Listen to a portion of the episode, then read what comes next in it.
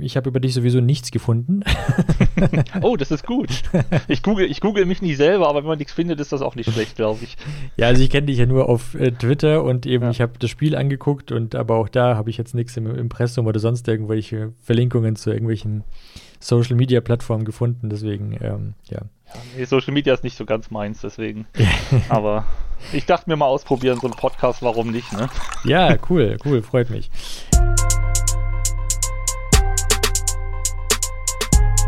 Development Environment. Development Environment.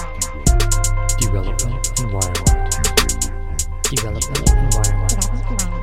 Development Environment. Development Environment. Development Environment. Herzlich willkommen zu DevEnv, dem IT-Podcast, bei dem es um mehr als nur um IT geht. Mein Name ist Ivan und bevor es gleich mit der Folge losgeht, möchte ich nochmal kurz daran erinnern, dass es DevEnv auch noch auf LinkedIn, Twitter, YouTube gibt. Ähm, also gerne dort auch noch äh, followen, liken, kommentieren, was auch immer, Interaktionen vornehmen. Ich freue mich jedes Mal über Interaktionen. Vielen Dank. Und nun zu meinem heutigen Gast. Es ist wieder eine dieser Folgen, in der ich im Voraus nicht viel über meinen Gast finden konnte. Aber ich äh, werde versuchen, diesen Missstand in dieser Folge auszubessern. Was ich aber weiß, ist, dass mein heutiger Gast ein Game Developer ist und aktuell an seinem Indie-Game arbeitet. In dem Puzzle-Game muss man mit Hilfe eines kleinen Satans und seinem Dreizack Sündigern den Weg in die Hölle erleichtern. Herzlich willkommen, Markus Lubczyk. Na, guten Morgen. Danke, dass ich da sein darf. Ja, die Einladung. Freut mich auch sehr, dass du da bist. Ähm, ja, erzähl mal, bist, bist, du, bist du überhaupt Game Dev so von Beruf oder ist das jetzt ein Hobby, Strich, zweites Standbein?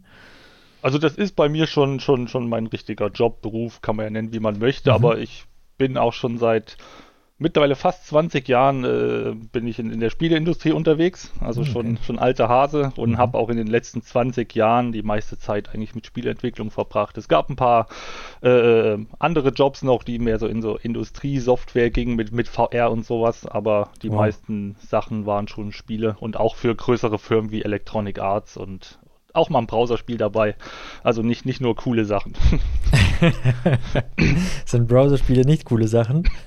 Es kommt drauf an. Also ich glaube, es hängt davon ab, wen man fragt. Wenn man jetzt einen Browser-Fan fragt, die finden das super, aber so aus, aus Entwicklungssicht, wenn man jetzt so das Game Design macht, was ich halt meistens gemacht habe, mhm. ähm, ist es vielleicht weniger spannend, noch ein Aufbau-Browserspiel zu designen. Da hat man dann doch ein bisschen, bisschen äh, wenig Spielraum, weil die Leute ja irgendwas erwarten.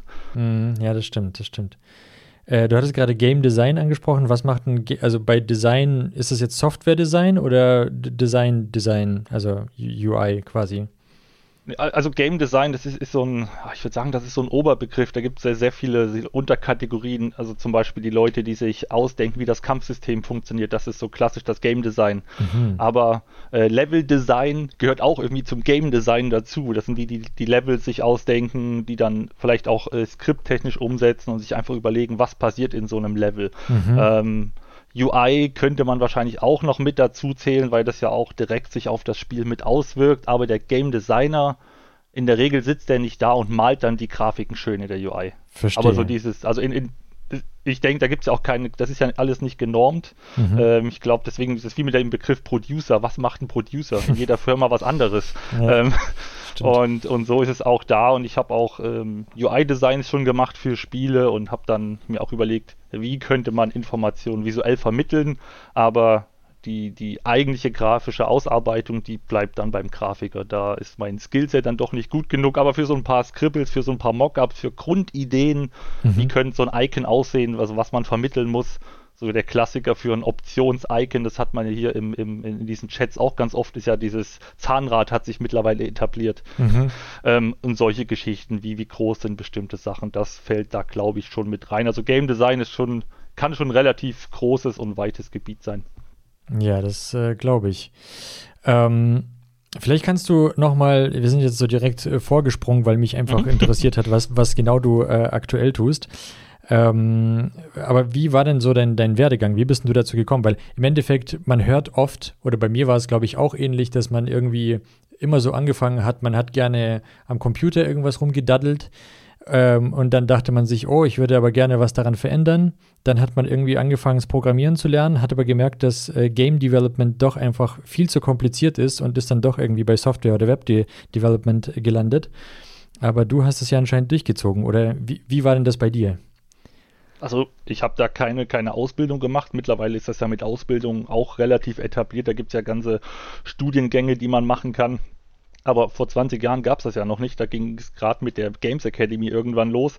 Also bei mir war das so der klassische äh, Quereinstieg. Ich habe halt äh, auch, auch, auch, äh, also ich war nicht auf dem Gymnasium, ich habe nicht studiert, sondern ganz normal so diese, diese 10. Klasse abgeschlossen. Mhm. Realschule hieß das damals.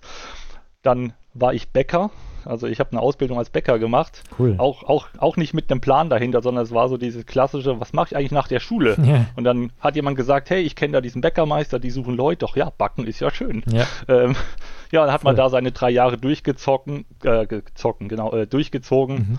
Und ich habe es aber nicht weitergemacht, weil ich unter anderem eine Allergie auf, auf bestimmte, äh, Roggen, äh, bestimmte Mehlsorten habe. Oh, verstehe. Also auf den, auf den Staub, ich kann sie essen, aber einatmen ist nicht so optimal. Mhm. Und äh, dann habe ich vom, vom Arbeitsamt damals, nach, hat auch ein Jahr gedauert, bis das genehmigt wurde. Da sind sie immer sehr, äh, sehr, sehr penibel, wenn so ein junger Mensch seinen Job nicht mehr machen möchte. Mhm. Äh, und habe dann eine Ausbildung zum Systemadministrator gemacht. Also so Windows, MCSE und, und Linux.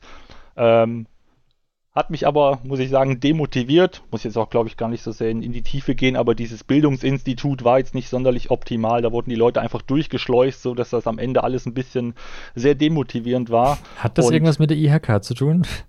Äh, ich weiß es nicht. Nee, das war eher, also ich denke, es liegt eher daran, dass sie vom Arbeitsamt immer wieder Aufträge haben wollten. Ah, und äh, wenn natürlich die Leute durchfallen, mhm, mhm, bekommt man die vielleicht nicht. Und in diesem Kurs waren sehr viele Leute, die auch zum ersten Mal mit Computern zu tun hatten, die dann aber eben Systemadministrator werden sollten. Und das hat mich dann doch irgendwie so ein bisschen, ja, weiß ich nicht, in so ein Loch gezogen. Also das hat die. Motivation, den Spaß da wirklich genommen. Aber, ich meine, rückblickend betrachtet war das ja okay so.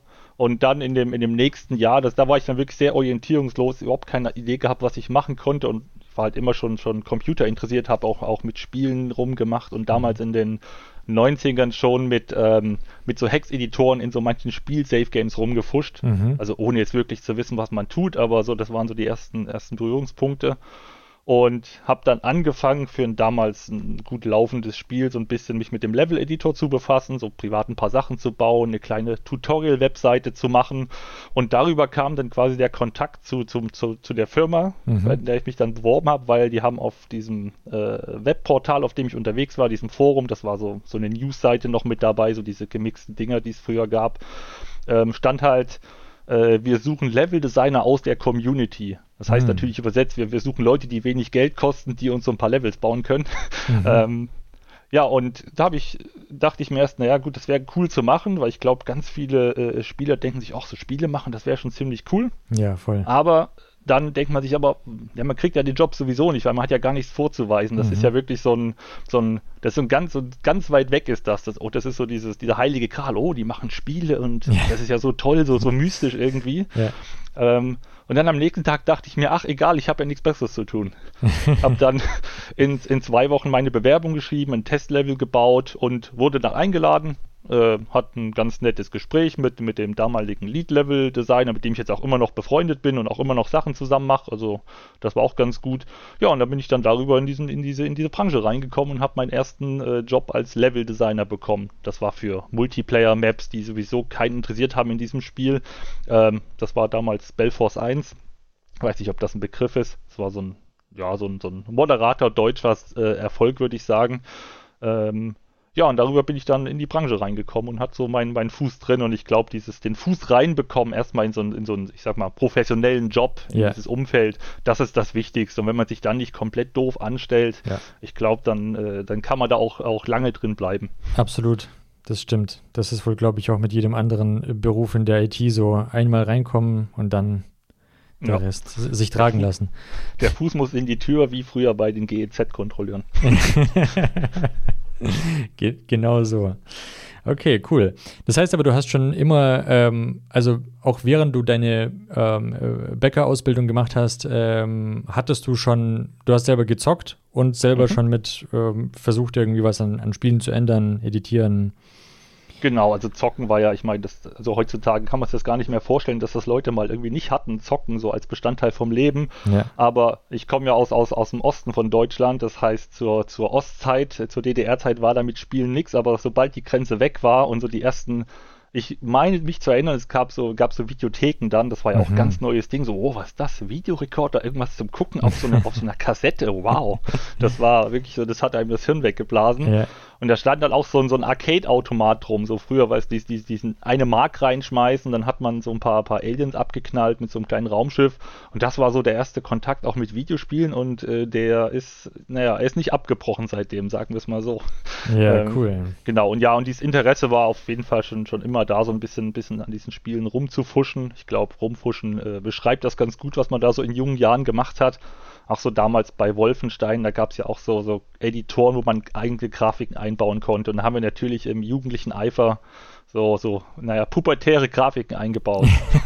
ähm, genau, und das war schon immer so, so, so, das lief halt alles immer nebenher ein bisschen, aber ich meine, ich glaube, da können wahrscheinlich, das können viele nachvollziehen, man hat das eigentlich nie wirklich als das könnte ein Job sein mhm. äh, auf dem Radar, weil das eben einfach so, so, so, so mystifiziert ist auch. So in den 90ern gab es ja auch diese ganzen, diese, diese Rockstar-Spieleentwickler noch. Heutzutage ist das, glaube ich, nicht mehr so, aber was war denn das damals? Der eine mit den langen Haaren von Doom. Ähm, ich habe den Namen vergessen. Aber so diese, die sich so inszeniert haben, das war so noch so diese, dieses äh, nicht geerdete, deswegen war das eigentlich nie ein Thema. Mhm. Aber ja, es war immer, immer schon so, so, so ein Ding nebenher, was auf jeden Fall äh, Interesse erzeugt hatte und deswegen war ich dann auch ganz froh, dass ich da den Fuß reinbekommen habe.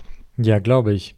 Ja, es gibt ja bis heute noch, also ich, ich denke jetzt so, wie es bei Softwareentwicklern so ähm, die großen, wie man jetzt immer sagt, so die, die Fang-Unternehmen, ja, gibt es das ja auch im, bei den, bei den Spieleentwicklern bestimmt auch. Gibt es da nicht auch so Studios, wo man die als der heilige Gral angesehen werden, nach wie vor, so die, die Blizzard oder EA oder was gibt's da noch? Ich bin jetzt nicht so der Zocker, muss ich ehrlich zugeben, deswegen fällt es mir jetzt ein bisschen schwer. Aber ähm, ist schon so, oder? Also ich bin aktuell, muss ich sagen, also mittlerweile bin ich jetzt in diesen ganzen, das sind ja diese großen AAA-Studios sozusagen, richtig Budget reingeknallt wird. Das ist ja gar nicht mehr so meine Welt. Ähm, ich weiß auf jeden Fall, damals ähm, gab es sowas auf jeden Fall. Ich glaube, Blizzard war wirklich so dieses, dieses große Ding, wo die Leute unbedingt hin wollten. Also hauptsächlich auch Grafiker, die, die wir da hatten damals, mit denen ich zusammengearbeitet habe, die, für die war das so dieses Ziel, so einmal an so einem Riesentitel, an so diesem, an so einem, naja, vielleicht wichtiges, vielleicht das falsche Wort, aber an einfach so, so, so einem großen, bedeutsamen Titel zu arbeiten, wie Blizzard die gemacht hat, damals World of Warcraft zum Beispiel. Das war ja, da waren diese ganzen großen Firmen irgendwie auch noch na, äh, nicht, nicht so scheiße, sagen wir mal so. Also mittlerweile ging, ging da in den letzten Jahren ja auch sehr viel rum mit diesen ganzen, yeah. äh, also Überstunden sind ja immer so eine Sache, aber, aber generell, äh, wo einfach Ausbeutung auch stattfindet mhm. und auch, auch sexuelle Sachen waren und das ist ja in ja. diesen großen Studios gesagt, irgendwie, ja. hat man den Eindruck, dass die da sehr empfänglich für sind. Mhm. Deswegen weiß ich nicht, ob das aktuell immer noch so ist, aber ich denke schon, dass äh, bei vielen Menschen oder bei, bei, bei vielen Entwicklern, dass da sicher schon noch so das Ziel ist, mal in so ein großes Studio reinzukommen. Hm. Also ich kenne auch ein paar Leute, die sind mittlerweile in ähm, Amsterdam gelandet bei Guerilla Games. Die sind für mhm. diese Horizon-Serie verantwortlich. Mhm. Und ich glaube, ich könnte mir schon vorstellen, dass das auch noch so Ziele sind von Leuten. Einmal an diesem Horizon mitmachen. Mhm. Aber man ist dann eben einfach ein kleines Zahnrad in einer riesen Maschine. Muss man sich halt überlegen, ob man das möchte. Das ist zum Beispiel bei mir etwas, das ich nicht mehr möchte. Mhm. Verstehe, verstehe. Ja, ähm, wie, wie ist es denn um die äh, deutsche Spieleindustrie äh, bestellt? Wen haben wir Ach, denn so an, an, an, an großen oder was, was sind so die Gothic kennt man, glaube ich, noch. Gothic war so, das ist doch so das Paradebeispiel, wenn es um deutsche Spieleindustrie geht. Ja, ich glaube mittlerweile nicht mehr. Also ich glaube, das war so in den, in den 2000ern war Gothic auf jeden Fall noch groß. Also mhm. die Firma gibt es noch, die macht auch immer noch dieselben Spiele mhm. oder die gleichen Spiele. Also gleicher Unterbau. Das fühlt sich alles ziemlich ähnlich an und die sind da, glaube ich, auch erfolgreich, sonst würden sie auch nicht mehr existieren. Mhm. Aber ansonsten, was haben wir denn? Es gibt noch Crytek, die haben die Crisis-Reihe gemacht, aber ich ah, glaube, ja. aktuell passiert da auch nicht sonderlich viel, zumindest nichts, was öffentlich ist. Mhm. Äh, in Frankfurt gibt es noch Deck 13, ich glaube, die sind mittlerweile ganz gut dabei. Es gibt dann in, in, im Schwarzwald äh, Black Forest Games, mhm. die sind, glaube ich, auch noch ganz, ganz gut unterwegs. Aber wir sind, also in Deutschland auf jeden Fall nicht so dieser international wichtige äh, äh, ähm, Entwickler. Mhm. Also das, das sehe ich jetzt nicht. Es gibt, ich meine auch in Frankfurt, oh, ich weiß jetzt gerade nicht, wie die heißen, aber die machen dieses ähm, eine, ähm, was heißt denn das? Wo 500 Millionen von Fans reingesteckt wurde. So, so ein Weltraumspiel. Es mhm. fällt mir echt der Name nicht ein. Aber das ist eigentlich auch ein sehr internationales Team und gerade bei diesen großen Spielen ist das alles sehr international, mhm. wo man dann die Frage stellen kann, inwiefern ist das eigentlich deutsch? Ja, okay. Wenn, wenn da wirklich alle Nationen drin sind, das ist dann eher so, der Standort ist hier, aber mhm. ähm, ja. Nee, ich, es gibt in, in, in, in der Nähe von Mainz gibt es noch ein kleines Studio, da habe ich auch angefangen. Das war vom das Studio vom, vom Siedler-Erfinder, mhm. Volker Wertig. Mhm. Das war eben auch mein Stimmt. erster Aus, Ausflug ähm, und die machen eben auch jetzt wieder so Aufbaugeschichten, nachdem die ja ein paar äh, äh Ab, Auf- und Abs hatten in, in den letzten Jahren. Aber so richtig extrem groß ist, glaube ich, der deutsche Entwickler-Pool äh, jetzt, jetzt nicht so. Stimmt, aber Siedler ist auf jeden Fall auch so ein, ein Riesending gewesen. Das äh, war ja genau. wirklich so das deutsche Warcraft, oder? Ähm, ja, nicht, nicht ganz. Warcraft war ja ein bisschen mehr so diese, diese, diese äh, Strategierichtung mit, mit ganz viel Kampf und, und, und sehr, mhm. sehr militärisch, auch wenn in der Fantasy-Welt. Und Siedler war ja mehr so dieses Bau deine Siedlung auf, mach deinen Holzfäller und da, da wurde ja auch dieser Begriff der Wuselfaktor geprägt. Also sprich, dieses, dass dann auf die ganze Zeit die Leute rumrennen, dass irgendwie gewuselt wird und das ist da eher so diese Richtung. Und das neue Spiel, was die machen, das hat, meine ich, gar keinen Kampf. Die hatten neulich ein Interview gegeben, also ein bisschen mehr wieder zurück zu den Wurzeln machen, was man kann.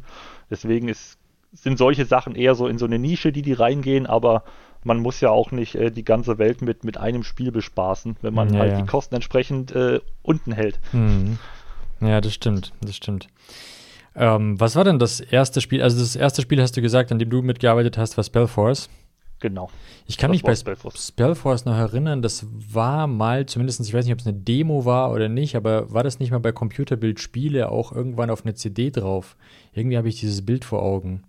Also das, das könnte das könnt schon sein. Also ich weiß auch, dass wir, die äh, Computerbild-Spiele hat auf jeden Fall auch darüber berichtet, mhm. weil das weiß ich, weil ich für Spellforce 2, da war ich auch beteiligt, da äh, durfte ich äh, auf, die, auf die Pressetour quasi gehen, um mit ein paar mhm. ausgewählten Magazinen zu reden und eins davon war auch auf jeden Fall die Computerbild-Spiele.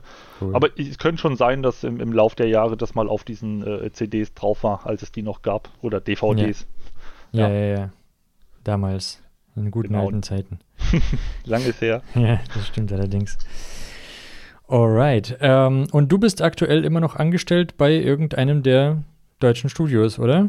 Nee, nee, gar nicht. Ich bin äh, seit, jetzt muss ich kurz überlegen, also ich habe äh, in, in, den letzten, Moment, jetzt muss ich ganz kurz überlegen, also seit, seit im Endeffekt, seit ungefähr einem Jahr bin ich jetzt nicht mehr angestellt äh, und, und versuche mein eigenes Ding zu machen. Und äh, vorher war ich aber sechs Jahre nicht in der Spiele, Spieleindustrie, sondern in einer VFX-Firma hier in Stuttgart. Okay. Also die, die Spezialeffekte für Filme machen, aber nicht, ich habe nicht in den, an den Spezialeffekten gearbeitet, sondern ich war der Head of Realtime äh, in so einer kleinen Entwicklungsabteilung, wo wir Industriesoftware gemacht haben, aber alles mit so, was man mit Gamepad machen kann, wo man eine VR-Brille aufhat, wo man zum Beispiel für Siemens durch Züge läuft und die dann konfiguriert. Also keine Spiele, aber durchaus mit, mit, mit, also ähnlich. Ähm, mhm. Ähm, wir haben aber auch in diesen Jahren haben wir ein paar ähm, VR-Spiele gemacht für ein paar kleinere Firmen, wo man zum Beispiel einem ähm, sich in einen Autoscooter reinsetzt und dann in so einem abgesteckten Bereich rumfährt und die mhm. Hardware erfasst das alles und man hat da so diese, dieses VR-interaktive Ding, spielt also quasi oder auch für, ähm, für Galileo, dieses mhm. äh, Pro7-Magazin. Mhm. Also wir haben es für die Firma gemacht, aber die hat das für Galileo gemacht und wir haben es entwickelt. Ähm, haben wir halt auch so ein, so ein, so ein eine spielerische Entdeckung vom Planeten Mars gemacht, so diese die, mit der Idee wow. zu erzählen, wie könnte man zu Mars kommen, wie könnten wir dort leben, also wie könnten wir Menschen dort leben, was müssten wir denn machen, so ein bisschen so eine so eine, naja, eine, eine leichte Lernanwendung, würde ich sagen, aber mhm. das in so einem eher in so einem Messeumfeld, also wo man wirklich hingeht, sich sein, sein Ticket äh, bucht für ein paar Euro und dann seine 20 Minuten dieses Ding spielt und sich mhm. freut. Oder Boah, auch mega, nicht. Mega, also das, das, das, das klingt nach sehr viel Spaß. Das, das war auf jeden Fall, also das auf jeden Fall spaßiger war es, als äh, an Zügen zu arbeiten. Das kann man schon so sagen. Auch das hat durchaus seinen, seinen, seinen, also hat seinen Reiz gehabt, weil ja. im Endeffekt, wenn man es runterbricht, ob ich mir jetzt einen, einen äh, Spielmechaniken ausdenke für ein Spiel oder für eine andere 3D-Anwendung, wo man auch durchlaufen muss, wo man auch eine vernünftige UI braucht, die sich gut bedient, wo auch ein Charakter durch diese, durch diese Welt läuft quasi, mhm. nur eben im Zug und nicht durch eine Fantasy-Welt. So groß unterschiedlich ist da die Arbeit, finde ich auch nicht, aber es ist natürlich äh, am Ende weniger cool. Ja, ja aber ja. es hat, das war, war auf jeden Fall auch interessant, da, da konnte ich auch mal ein bisschen äh, mehr so in diese Teamleitung reingehen und ein bisschen in, in allem involviert sein, auch mit, mit Kunden sprechen, ein bisschen in diesen Budgets, wenn auch nicht so viel, aber mhm. sehr viel Kundenkontakt und das ist, äh, schadet sicher auch nicht, wenn man so ein Skill hat. Ja, absolut. Wie lange machst du das jetzt eigentlich schon? Wie lange arbeitest du als Entwickler, also als Spieleentwickler? Also äh, im, ich bin jetzt aktuell im letzten Monat vom 19. Jahr. Also, also im Endeffekt äh, in, in ein paar Wochen sind die 20 Jahre voll. Krass. Also zwei, 2003 habe ich angefangen, am 3.6. sogar, das weiß ich auch noch. war nämlich nicht der erste, weil noch Wochenende war. Witzig. Okay, ja, da hat man natürlich ein bisschen Erfahrung, da kann man auch als Lied auch mal äh, glänzen. Genau, ich denke, ich denk, wichtig ist, man muss, muss halt auch einfach mal ein paar Sachen ausprobieren und aber auch äh, rausfinden, was liegt einem um was, was liegt einem nicht. Mhm. Weil es gibt ja, gibt ja durchaus Leute, die, die sind lange dabei, aber ich glaube, die funktionieren besser, wenn sie eher so in dieser Senior-Ecke sind, also mhm. noch mehr entwickeln und weniger ins Team leiten. Ich glaube, das ist ja auch, auch so eine wichtige Erfahrung, rauszufinden, was, was, was liegt einem da. Und bei mir ist es zum Beispiel so, dass ich äh, es deutlich interessanter finde, wenn ich, wenn ich viele verschiedene Disziplinen abdecken kann, ja. als jetzt als Beispiel nur als ein Programmierer zu arbeiten. Mhm. Ich habe in den letzten Jahren auch dort als, als Programmierer angefangen für Unity. Das hatte ich mir auch über die Jahre alles, alles so im, äh, autodidaktisch äh, beigebracht. Mhm. Und das hat auch gut funktioniert, aber je mehr das dann wieder ein bisschen mehr Game Design war, weil da hatte ich ja sehr viel Erfahrung, deswegen haben wir das dann auch irgendwann genutzt und dann noch mit Kunden sprechen und ein bisschen das Team anleiten. Also so, so, ein, so eine interessante Mischung aus Tätigkeiten, das hat mir einfach, das, das liegt mir dann doch mehr als einfach nur wirklich den ganzen Tag stumpf, und stumpf meine ich nicht abwertend, mhm. ähm, runter zu programmieren beispielsweise. Ja, ja, ja. Aber andere Kollegen, für die war das, war das der Traum. So, lasst mich alle in Ruhe, ich will in meinem Eck sitzen, am besten macht ihr nicht mal das Licht an und, und sprecht mir nicht an. Ich sitze hier acht Stunden und sagt mir nur, was ich programmieren muss und dann habe ich Spaß. Und das ist, glaube ich, sehr wichtig auch rauszufinden. Ja, absolut. Lasst mich im Keller. Nee, klar, also es genau. gibt ja dieses vertikale und horizontale äh, Skillset. Ähm, ja, natürlich. Da muss jeder äh, für sich rausfinden, was ihm da mehr passt. Gerade ist Unity gefallen. Was sind denn so die Sprachen und Frameworks, mit denen du so als Spieleentwickler arbeitest? Oder gearbeitet hast? Oder. Also die meisten, also damals, als, als ich äh, angefangen habe in, in der Branche, da haben die Firmen ja alle ihre eigenen Engines gehabt. Das heißt, mhm. da kann man jetzt nicht sagen, dass es irgendwie Unity, Unreal oder was auch immer war. Das waren so In-House-Geschichten, die für diese, diese, diese äh, Anwendungsfälle dann eben entsprechend angepasst wurden.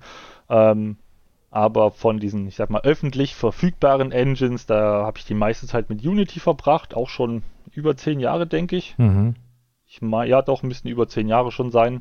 Ähm, Unreal habe ich ein bisschen gemacht. Unreal war mir immer sehr, sehr viel, also auch sehr umständlich alles. Das ist so dieses große Ding. Das ist ja auch noch gar nicht so lange für alle verfügbar. Das war ja immer so ein, äh, nur so, so ein Business-Teil.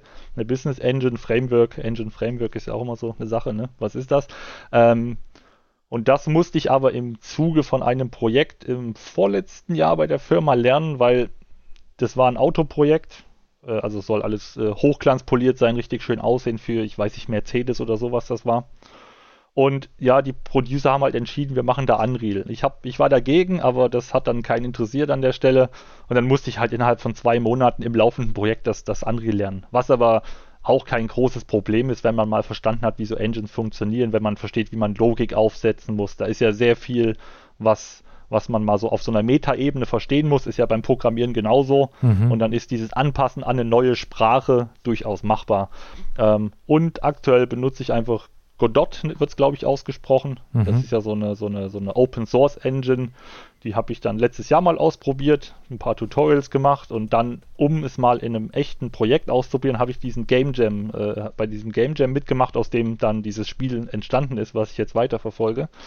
Ähm, ja, genau, das sind so diese, diese drei großen Engines, die es wahrscheinlich, oder was heißt drei große? Die großen sind Unreal und Unity ähm, ja, es hat beides sein, seine Daseinsberechtigung. Godot ist eher so ein bisschen noch das, das kleine Ding, was nebenher läuft, aber ich glaube, das wird jetzt auch wird ansteigen, weil die haben jetzt ein neues Update rausgebracht mit, mit doch deutlichen Verbesserung beim 3D-Rendering. Vorher war es eher so für 2D geeignet, mit 3D ging auch, aber mittlerweile ist das deutlich besser.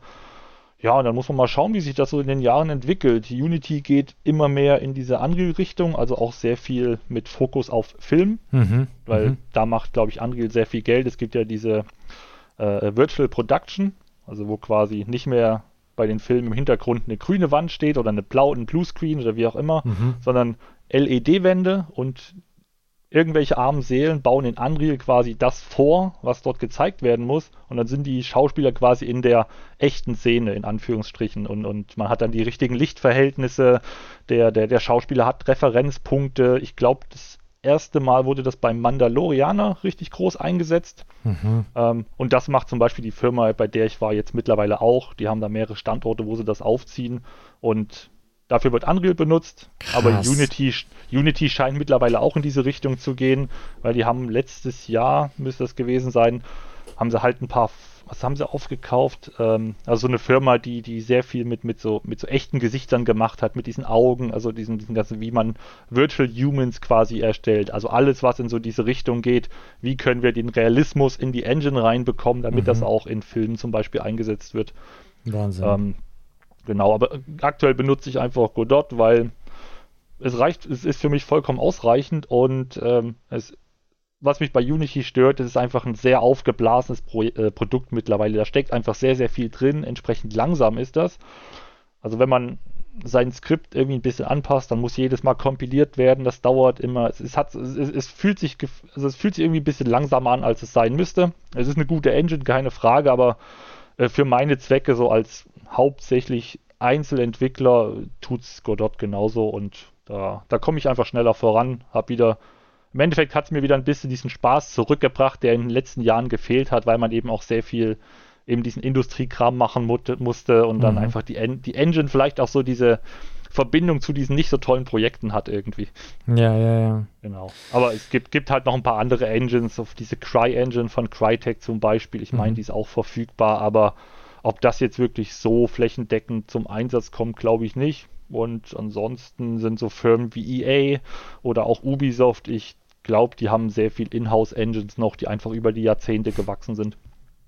Ja, ja, das stimmt. Ähm, ich weiß nicht, bei EA muss ich jedes Mal einfach äh, schmunzeln, weil ich jedes Mal daran denke, wie viel Kohle die mit FIFA verdienen. Ja, das Weil ist nicht schön. Das, und dann einfach nur, also ich bin, ich habe, ich weiß nicht, das letzte Mal FIFA gespielt, da war ich 16 wahrscheinlich oder so, schon sehr lange her. Aber ähm, einfach mit diesem Austauschen von äh, Trikots, vielleicht noch den Ball, also irgendwie so die Skins austauschen und dann raus damit. So wirkt es zumindest immer für einen Außenstehenden.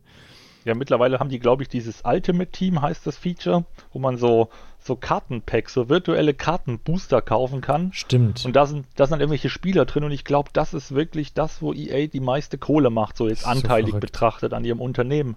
Und das ist schon, ah ja, also ich sag mal so, meine Welt ist es nicht, um es mal wohlwollend auszudrücken. Ich habe hab so dann verrückt. eine klare Meinung dazu, yeah. aber ja, also, und das Schlimme ist, jedes Jahr kommt ja ein neues FIFA raus, dann muss man das vermutlich alles wieder neu kaufen. Und mhm. die Leute machen das. Das ist halt echt so. Das Traurige ist halt, dass es funktioniert. Deswegen kann man natürlich so einem, finde ich, so einem, so einem großen Unternehmen eigentlich kaum einen Vorwurf machen, was halt ja. so ein Aktiending ist, was, wo es darum geht, möglichst viel Geld zu generieren. Auch yeah. wenn das aus kreativer Sicht totaler Schrott ist. Freie Marktwirtschaft, keine Frage. Ja. Alles, alles gut, aber ähm, es, es ist schon verrückt. Also ich musste auch vor kurzem, auf Twitch gibt es da ja auch ganz oft Leute, die machen dann nichts anderes als irgendwelche Kartenpacks öffnen mhm. und sich dann irgendwie darüber freuen und sich mit, mit der Community unterhalten, welche Karte da jetzt drin war. Das äh, ist, äh, vielleicht bin ich da zu alt für, vielleicht zocke ich zu wenig dafür. Oder was ich auch interessant finde, gibt es das ja auch bei Counter-Strike und äh, oh Gott, bevor ich jetzt als komplett alter Sack abgestempelt werde, Fortnite, Fortnite, genau. Ja, ähm, äh, Fortnite ist noch in. Ich glaube, das wird in, noch ja. gespielt, ja. Finde ich aber auch krass, wie lange sich Counter-Strike hält. Ich meine, Counter-Strike habe ich noch gespielt. Das, äh, dass die das immer wieder schaffen und mit so kleineren Updates sich noch über Wasser zu halten. Ja, ich kenne das auch. Also ich, das ist ja auch schon über 20 Jahre alt, meine ich. Ich, ja. ich weiß noch, ich glaube, also ich bin mir sicher, ich habe damals in meiner Umschulung zum, zum, zum Netzwerkspezialisten, Systemadministrator, mhm. äh, man, manche von diesen anderen Mitstudenten, die kamen einfach nie, also habe ich deren Rechner weggenommen, weil mir das alles zu langsam war und habe mir dann äh, bei Linux äh, einen Spielesurfer auf, aufgezockt und mit einem mit einem Kumpel aus dieser Maßnahme, der auch äh, recht gut dabei war, ja, ja. haben wir dann einfach sowas wie Counter-Strike gespielt oder andere Spiele. Von daher müsste das eigentlich auch schon über 20 Jahre alt sein. Ja. Und vor ein paar Wochen wurde oder kam raus die, die 2.0-Version. Genau, das habe ich auch von Counter-Strike. Also es ist 2.0. Ja, ist schon, schon, schon, schon faszinierend. Ja. War jetzt nie so mein Spiel, aber ne, ist ja gut, dass das funktioniert. Also lieber sowas als, als jetzt irgendwie so diese FIFA-Abzocke, die, ja. weiß ich nicht, gefühlt auch jedes Jahr schlechter wird, was man, was man so mitbekommt. Ja, und es gibt, es gab ja auch, worauf ich noch hinaus wollte, bei, bei Counter-Strike gab es oder gibt es ja jetzt auch, genauso wie bei Fortnite, dass man sich da so Skins kaufen kann, also digitale Inhalte, womit dann irgendwie äh, dein Charakter anders aussieht oder deine Waffen anders aussehen. Und das kostet ja Unsummen. Das wird ja für Tausende von Dollars teilweise gehandelt. Also ich glaube bei, bei Counter-Strike ja, weil da gibt es ja so einen Marktplatz und da gibt es ja auch so verschiedene Drop-Rates, also wie, wie, mhm wie wahrscheinlich findet man bestimmte Sachen und wenn dann genau. da, keine Ahnung, das goldene Schießgewehr von was auch immer aufploppt mit einem rosa Streifen drauf, ist das super selten und dann kommen so Preise zustande. Bei Fortnite meine ich, ist es aber also, also man kauft sich einfach einen Skin yeah. für, für irgendwie ein bisschen Geld, so wie bei League of Legends gibt es das ja auch. Yeah. Zahlt man dann, keine Ahnung, ich, ich, weiß wirklich nicht, was die Preise sind, 10 Euro oder so, damit man seinen Spezialskin bekommt. Und das, das finde ich ist ja auch noch okay. Ich meine, es wäre natürlich besser, wenn das einfach alles mit drin ist, aber für mhm. so ein mhm. Live-Game, was immer online ist, ja, klar. Glaube ich, ist das noch okay, solange da jetzt nicht wirklich spielerische Vorteile drin sind. Ja. Ir irgendwo muss ja das Geld herkommen. Muss ja, man ja auch realistisch ja, ab. Absolut, absolut. Ich meine, man muss ja auch sagen, in der Spielindustrie ist ja mittlerweile weitaus mehr Geld als in der Filmindustrie drin. Und ja. die Spiele werden ja auch immer mehr zu Filmen irgendwie gefühlt.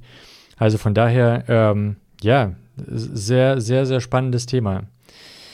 Ähm, äh, Nochmal ganz kurz, weil wir gerade noch über Frameworks und Engines gesprochen mhm. haben. Ähm, was ist das denn, was sind das denn für Sprachen, mit denen man da arbeitet? Also in, äh, in Unity ist es äh, also mittlerweile ist C-Sharp so die Standardsprache. Mhm. Ganz, ganz, ganz klassisch. Und äh, es fing mal an mit, mit JavaScript. So hatte ich auch damals angefangen. Mit Bin JavaScript? aber irgendwann. Krass. Das, die hatten mal JavaScript drin. Die, okay. hatten noch eine, die hatten sogar noch eine ganz eigene Sprache, die hieß, glaube ich, Bu. Aber die habe ich nie benutzt. Also okay. ich habe mit JavaScript angefangen, aber irgendwann bin ich dann auf C-Sharp umgewechselt. Da war ein, das, das erschien mir einfach besser. Ähm, in Godot, die benutzen, Godot, ähm, benutzen äh, GD-Script. Das ist so ein bisschen wie Python. Also okay, relativ cool. ein, einfach einsetzbar. Also es ist nicht Python, aber es ist schon davon irgendwie inspiriert, relativ einfach einsetzbar. Man kann aber auch C-Sharp benutzen und es gibt wohl noch ein paar andere Sprachen, die man machen kann. Ähm, aber ich benutze einfach das, was von Haus aus eingebaut ist, weil in diesem Tool kann ich es direkt im Tool selber benutzen. Ich brauche keinen ex keine externen äh, Tools noch dafür und das finde ich eigentlich ganz angenehm. Ja, und ja. Ähm, in Unreal, die haben ja ganz viel dieses Blueprint-System, wo man quasi so durch so Visual Scripting seine Sachen zusammenbauen kann. Das habe ich auch ausprobiert. Das ist auch, also wenn man so arbeiten möchte, ist, glaube ich, Unreal auch das Beste, was man da aktuell wählen kann. Diese ganzen zusätzlichen Lösungen für Unity zum Beispiel, das ist alles irgendwie nicht so ausgereift, aber ich glaube, das ist auch verständlich, weil Unreal einfach, was weiß ich, Jahrzehnte Vorsprung hat mit, mit so einem Arbeiten. Ja, klar. Ähm, und man kann aber in, in Unreal noch mit C arbeiten, wenn man äh, wenn man, wenn man richtiger Profi ist. Okay. Ja, genau, ja, das hätte ich jetzt eher so dort erwartet. JavaScript und Python oder beziehungsweise Python-like. Äh, äh, interessant. Hätte ich nicht erwartet. Ja.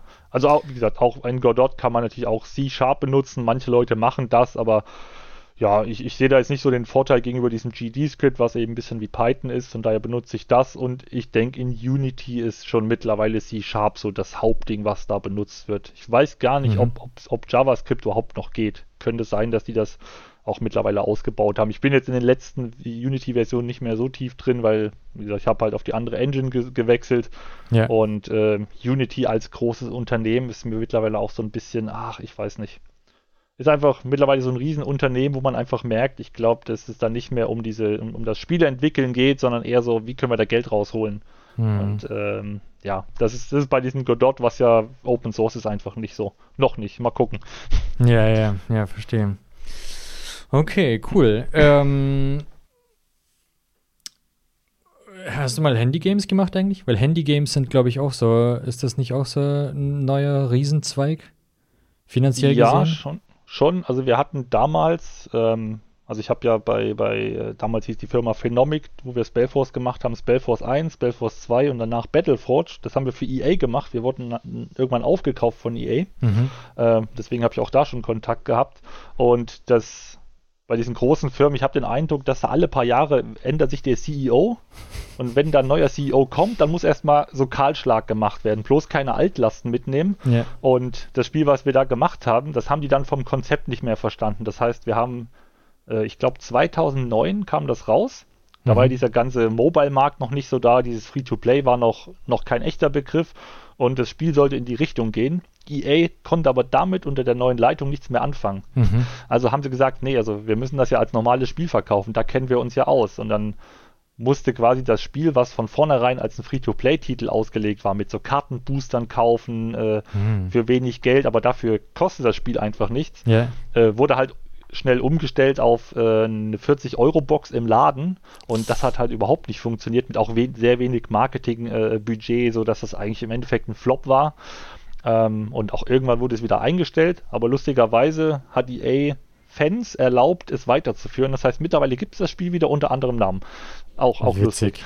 Okay. Ähm, genau, und, und da hat EA im Endeffekt, das war so ein dieser, dieser, wir müssen mal wieder 10% der Leute weltweit rausschmeißen und bei uns war das dann über die Hälfte und mhm. da bin ich dann auch gegangen, weil die Aussicht auf das, was die Firma weitermachen wollte, war auch einfach nicht reizvoll, weil die mhm. wollten in so Browser-Mobile-Geschichten gehen oder ich glaube Browser war eher so das Ding damals. Äh, und dann habe ich versucht, mich mit ein paar Kollegen selbstständig zu machen. Mhm. Das war aber leider auch die Zeit mit diesen Bankenkrisen gerade, mit dieser mhm. finanziellen Krise damals. 2008. Deswegen war das Geld, ja, genauso. Das, das waren ja immer noch diese Auswirkungen dann, die wir 2009 hatten. Das war nicht mhm. so einfach, da Geld zu bekommen. Ja. Ähm, wir haben aber, also deswegen ist das irgendwann im Sande verlaufen. Wir haben dann wieder jeder unser eigenes Ding gemacht. Ähm, wir haben aber in dieser Zeit ein, ein, ein Mobile-Spiel entwickelt. Einfach um, um mal rauszufinden, wie macht man das, wie, wie funktioniert das, wie ist das mit diesen, mit diesen Marktplätzen. Das war für iPhone damals, das war die Zeit, als ich glaube iPhone 3 hieß das doch, das, das erste, also nicht die erste Version, aber die, die alle dann hatten. Mhm. Ähm, und da haben wir halt ein Mobile-Spiel gemacht und, und haben uns auch einen Publisher gesucht, der, naja, nicht, nicht so viel gemacht hat. Ähm, und haben im Endeffekt kaum was davon verkauft. Und das war ja diese Zeit, wo so ein Spiel auch noch für 79 Cent oder so verkauft wurde. Mhm. Also diese, diese, diese ganz, ganz, ganz günstige Marke, wo selbst da schon Leute sagen, ach, 79 Cent ist auch schon viel Geld. ähm, und deswegen ist ja mittlerweile in diesem, in diesem Markt, ich glaube, da führt kaum ein Weg dran vorbei, äh, ähm, also nicht über Free-to-Play zu, äh, zu gehen. Mhm. Also quasi, es kostet nichts und irgendwie holt man Geld anders rein, sei es durch Werbung, sei es durch In-App-Käufe. Aber das ist ja so auch so ein überlaufender Markt. Ich glaube, da erfolgreich zu sein oder auch geplant erfolgreich, boah, ich weiß nicht, ich glaube, da muss man, muss man schon, schon sehr, sehr viel Glück haben oder einfach äh, ordentliches Marketingbudget. Deswegen, aber für, für mich selbst ist auch einfach diese, diese, diese Plattform Telefon, das ist nichts, auf dem ich spielen möchte. Einfach, mir, mir, mir fehlen da einfach die Knöpfe. Ich glaube, das ist wirklich so ein, so ein, so ein Generationending einfach. Äh, ich hatte eine ganze Weile ein, ein Blackberry-Telefon mit den Tasten und das fand ich immer total super mit, zum, zum Schreiben. Aber auf diesen, diesen virtuellen äh, Keyboards, die man heutzutage hat, das ist, also, äh, keine Ahnung, vielleicht sind es die Wurstfinger ähm, oder, keine Ahnung, vielleicht ist es wirklich einfach das Alter, aber das, das, das bringt mir keine Freude, das macht keinen Spaß und dann dafür was zu entwickeln, wenn man eigentlich diese Plattform nicht schön findet, hm. ja, das, ich glaube, das hat auch keinen Wert. Da, da kann man sich, glaube ich, auf, auf andere Sachen konzentrieren. Deswegen war ja, das, das damals, als wir uns selbstständig machen wollten, da war das alles noch neu, war das auch keine schlechte Idee. Wir hatten auch ganz coole Ideen, aber weil wir kein Geld bekommen haben, haben wir dann unsere Pläne wieder angepasst und man hat so auch gemerkt, hm, irgendwie gehen wir immer weiter weg von dem, was wir da eigentlich machen wollten. Also immer, immer mehr zu diesem, hey, wir müssen da Free-to-Play machen, wir müssten die Leute äh, das Geld aus denen irgendwie rausziehen und das war auch so, so, so, eine, so, eine, so eine Richtung, in die ich halt nicht gehen wollte, weil ich möchte mhm. mir nicht mhm. Gedanken machen, wie kann ich aus so einem Spieler äh, den, noch den, den letzten Cent aus der Tasche rausquetschen. Das ist ja, irgendwie, ja. Ach, ich weiß nicht, das, das, das geht für mich so ein bisschen gegen, was so ein Spiel eigentlich sein sollte. Verstehe. Aber bei einer großen Firma, ich meine, das ist halt einfach so die Frage, ne? Geht's ohne? Muss man das vielleicht sogar machen, auch wenn man es doof findet? Mhm. ja, nicht, nicht so einfach, glaube ich, wenn man da so eine richtige Firma hat. Deswegen war es auch ganz gut, dass das dann irgendwann im Sande verlaufen ist, weil ich glaube, keiner wäre wirklich glücklich damit gewesen, äh, wenn man das mal über einen längeren Zeitraum betrachtet hätte. Von daher. Aber es war auf jeden Fall eine interessante Erfahrung, auch mal zu versuchen, sich selbstständig zu machen. Ja, ja. Cool, interessant. Bei äh, Handygames so der, der größte Kracher oder etwas, was mich damals sehr fasziniert hat, war Flappy Bird. Das war ja wirklich ähm, ein super simples Gameplay, ganz ohne Knöpfe, einfach nur die Berührung vom, vom ähm, Telefonscreen. Mhm. Ähm, ja, das, das war krass und das war wirklich sehr viral, aber gefühlt auch nur so einen Tag lang. Ja, also ich, ich glaube, der Typ hat da schon echt richtig viel Geld auch mit verdient. Also ja. ich glaube, das war ja umsonst, also gratis, oder ja, gratis kostet halt Lebenszeit. Ja. Ähm, aber es wurde, meine ich, über Werbung finanziert, genau. die dann immer wieder zwischen diesen Stages oder, oder am Anfang eingeblendet wurde und der hat ja echt richtig Geld damit verdient. Aber das ja. war auch, wahrscheinlich war es so echt so das erste große virale Spieleding, was da durch die Decke ging. Ja. Ja, Meine aber das war, das war natürlich wieder so, man guckt sich das dann so an. Also, hm. ich will da auch jetzt nicht dieses elitäre, man ist so ein echter Zocker-Ding auspacken, das ist ja auch Quatsch. Ja, ja klar. Mal so, jeder, der spielt, ist gut, weil er spielt. Ja. Ähm, aber man guckt da drauf und denkt sich, okay, ich drücke jetzt hier auf das Ding, dann fliegt der hoch, lass ich los, geht der runter. Hm. Ja, okay. Wo ist mein Gameboy? Ich möchte was Richtiges spielen. ähm, aber ja, das, das, und ich glaube, das sind natürlich so Spiele, die auch einfach die, die, diesen, diesen Markt geöffnet haben für für das, was es heute ist. Also ja. sowas wie auch, auch Candy Crush Saga. Das ja. ist ja, ich sehe das heute noch im, im, in der S-Bahn, wenn das Leute spielen. So, mhm. Meistens äh, irg irgendwelche so mittelalten Frauen, ja. da sehe ich das öfter mal. Und ja, ich meine, das ist doch gut, die haben da Spaß dran. Ist jetzt nicht mein Produkt, aber so ist für jeden was da mittlerweile, ist ja, ist ja auch ganz gut. Das stimmt, ja. Dadurch, dass auch jeder ein Handy hat, ist das genau. ähm, Genau, deswegen ist der Markt, glaube ich, auch so reizvoll, weil jeder hat dieses Gerät und mhm. für sowas wie ein Flappy Birds, das, das braucht ja nicht mal viel Leistung, aber mhm. es ist natürlich auch einfach gerade auf Android, da kann ja jeder einfach hochladen. Da gibt es ja keine, keine Kontrollinstanzen, keine ja. Abnahmeprozesse, nichts. Man muss ja nicht mal irgendwie, oder ich weiß nicht, muss man da Geld bezahlen am Anfang? Vielleicht, vielleicht auch nicht. Ich glaube nicht. Aber es ist ja so einfach, da was hochzuladen und dann aber, wenn man kein Marketingbudget hat, nichts machen kann, dann irgendwie aus der Masse hervorzustechen. Boah, ich glaube, das ist ja noch schwieriger als am, am, am PC auf Steam. Das glaube ich auch, ja. Deswegen. Das glaube ich auch. Ja, interessant. Ähm, wir haben jetzt sehr viel über Geld gesprochen und über muss man, wie muss man. Ähm, äh, lass uns darauf gleich noch einsteigen. Ich äh, will nur noch ganz kurz fragen, vielleicht ähm, ist das jetzt der richtige Zeitpunkt, um darüber zu sprechen, was du aktuell machst. Du hast gesagt, du bist seit einem Jahr nicht mehr angestellt, du bist seit einem Jahr äh, selbstständig quasi oder arbeitest an einem eigenen Projekt. Äh, erzähl mal, ich habe es vorhin in dem Einspieler noch kurz angeteasert, aber erzähl mal, worum es da geht. Genau, also ich habe ja, wie gesagt, letztes Jahr dann aufgehört in der Firma. Das war einfach Corona-bedingt, äh, ging es dann da nicht weiter. Also nicht nur Corona, aber es hat auf jeden Fall nicht geholfen. Dann sind nach und nach alle Leute weggegangen. Mhm. Und irgendwann sitzt man da zu zweit noch da und dann muss man einfach mal die Gespräche führen mit, mit, der, mit der Geschäftsleitung, inwiefern das noch äh, sinnvoll ist. Mhm. Ähm, die Firma hätte mich gern behalten in einer anderen Tätigkeit. Das, das wäre auch vielleicht interessant gewesen. Ich hätte zum Beispiel ähm, äh, die, die äh, Leitung von der globalen Pipeline-Entwicklung übernehmen können. So ein bisschen so der, der, der Product Manager, äh, Projektmanager von diesem ganzen Ding. Aber das ging für mich noch mehr von diesem eigentlichen Kreativen weg, was ich eigentlich machen möchte. Deswegen mhm. habe ich dann gesagt, gut, das ist vielleicht ein guter Zeitpunkt zu sagen, wir lassen das jetzt einfach. Ich habe dann äh, mir statt einer Abfindung habe ich mir ein paar extra Monate hinten dranhängen lassen, denen ich halt freigestellt war, um einfach ein bisschen Zeit zu bekommen.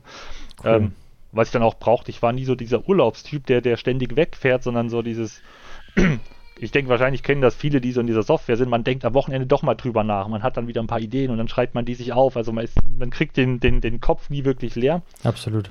Ähm, und deswegen war dann auch, ich brauche dann doch erstaunlich, erstaunlicherweise länger, als ich erwartet habe, um ein bisschen äh, Habe ich mich stumm geschaltet? Nee. Nee, nee, nee, ich höre dich. bist das. Also, ich, okay. ich, ich, schalte mich nur die ganze Zeit stumm, weil hier äh, Kind äh, nebendran ah, okay. schreit. gut, ich dachte schon nicht, dass ich stumm bin. Okay, nein, gut. Nein. Ähm, nee, genau, und ähm, da bin ich dann halt, habe deshalb einfach diesen, diesen Vertrag ein bisschen länger laufen lassen und habe hab, hab ein bisschen Zeit gebraucht, um einfach Abstand zu gewinnen zu diesem ganzen Software-Kram. Deswegen, da war ich nicht sonderlich produktiv. Das hat mich auch genervt, aber am Ende äh, bringt es einem auch nichts, wenn man sich selbst irgendwie in so, so ein Burnout reinarbeitet. Deswegen sind so Pausen, glaube ich, sehr wichtig. Ähm, und dann musste ich natürlich zum Arbeitsamt und habe direkt gesagt, ich möchte mich selbstständig machen mit der Idee, äh, dass ich mir einfach diesen, diesen Gründerzuschuss hole, weil mhm. den gibt es ja, hat man ja Anspruch drauf, also warum nicht mitnehmen? Ja. Ähm, und das habe ich dann im Dezember gemacht und habe halt bis dahin mich mit den Vorbereitungen gemacht, ein bisschen geguckt, in welche Richtung möchte ich eigentlich gehen. Ähm, und dabei habe ich mir eben auch dieses Godot mal angeguckt. Einfach mhm. mal so ein bisschen.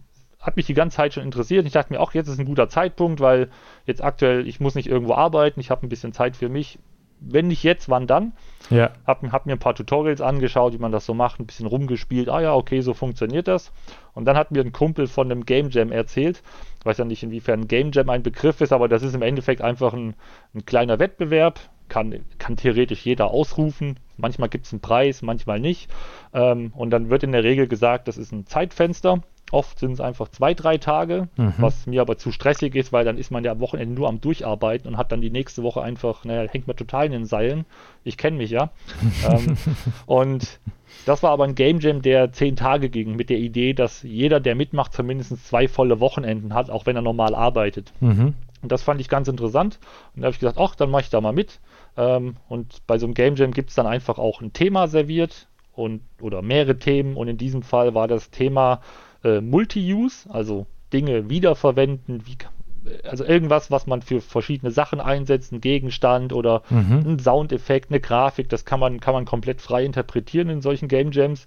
Und das zweite Thema war Turn up the Heat. Also hm. es, es, wird, es wird heiß. Okay. Und da ist natürlich so, so, so eine Lava, so eine Hölle, so ein Teufel, es ist so ein naheliegendes Ding irgendwie. Yeah. Deswegen wollte ich das auf gar keinen Fall machen und mhm. habe ein bisschen überlegt, Turn up the Heat, was könnte das sein? Man gibt das mal in Google ein und guckt ein bisschen, was ist da die 1 zu 1 Übersetzung. Mhm. Äh, und dann kommt man auf so Sachen wie, ah, Turn up the Heat, das ist auch sowas wie Druck aufbauen, Druck aufbauen. Was ist mit Druck aufbauen? Und dann mhm. hangelt man sich so ein bisschen so durch ein paar Ideen durch.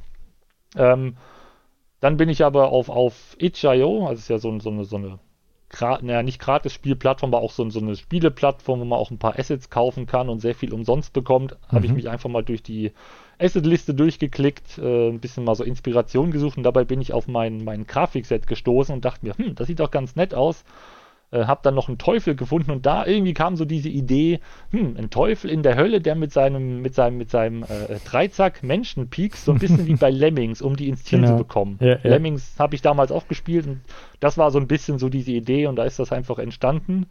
Ähm, ja, dann habe ich das halt gemacht in diesen zehn Tagen. Ich glaube, ich habe acht Tage oder so dran gearbeitet. So, ich würde sagen, so in Vollzeit. Also jetzt nicht äh, 24 Stunden am Tag, das wäre ja verrückt. Mhm. Ähm, ja, und erstaunlicherweise habe ich dann äh, diesen Game Jam auch gewonnen. Ach, cool. Also war, war überhaupt nicht die Idee, aber ja, gut, ne, mhm. sage ich nicht nein. ähm, das waren, ja, bei, bei so 200 eingereichten Spielen war das halt der erste Platz. Das war schon ganz cool. Und Krass. ich habe eigentlich an einem anderen Spiel gearbeitet, äh, das, das ich machen wollte, weil mhm. ich die Idee ganz nett fand, aber ich kam, kam auch nicht so richtig voran. Das ist, ist ja, hat ja ganz oft so, man hat so eine Grundidee und dann okay, ich habe hab so meinen mein Story-Rahmen, ich habe so grob eine Idee, was ich mache. Zum Beispiel fahre ich mit einem Boot durch eine Landschaft, mhm. aber was mache ich damit? Ja, ja. Und da wollte mir bei, diesem, bei, dieser, bei dieser ersten Idee einfach nichts einfallen und dann dachte ich mir einfach, hm, ich habe ja hier dieses Spiel, das gewonnen hat. Ja, das hat ja offensichtlich hat's äh, äh, eine gewisse Anziehungskraft. Mhm. Also es kommt ja bei den Leuten ganz gut an. Vielleicht mache ich einfach das weiter. Und äh, ja, das habe ich dann gemacht und seitdem äh, bastel ich da dran. Mega, cool. Nee, also ich habe ich hab ja die, die äh, Browser-Version oder die Online-Version angespielt und ich fand es auch sehr, sehr addicting. Also vielleicht ist es einfach, weil Puzzle-Games mein Ding sind, ich weiß es nicht, aber ähm, ja, ich, ich fand es sehr cool.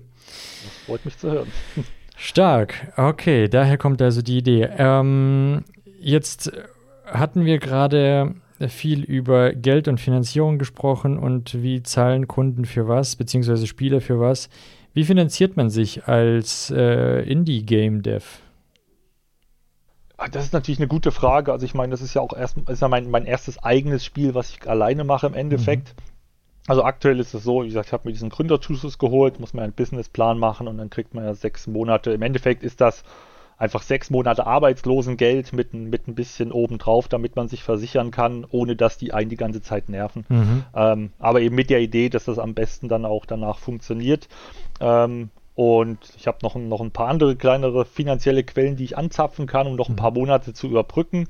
aber ich denke, so der Klassiker ist wahrscheinlich, wenn man jetzt so von so Einzelpersonen spricht, dass man das nicht in Vollzeit macht, sondern nebenher.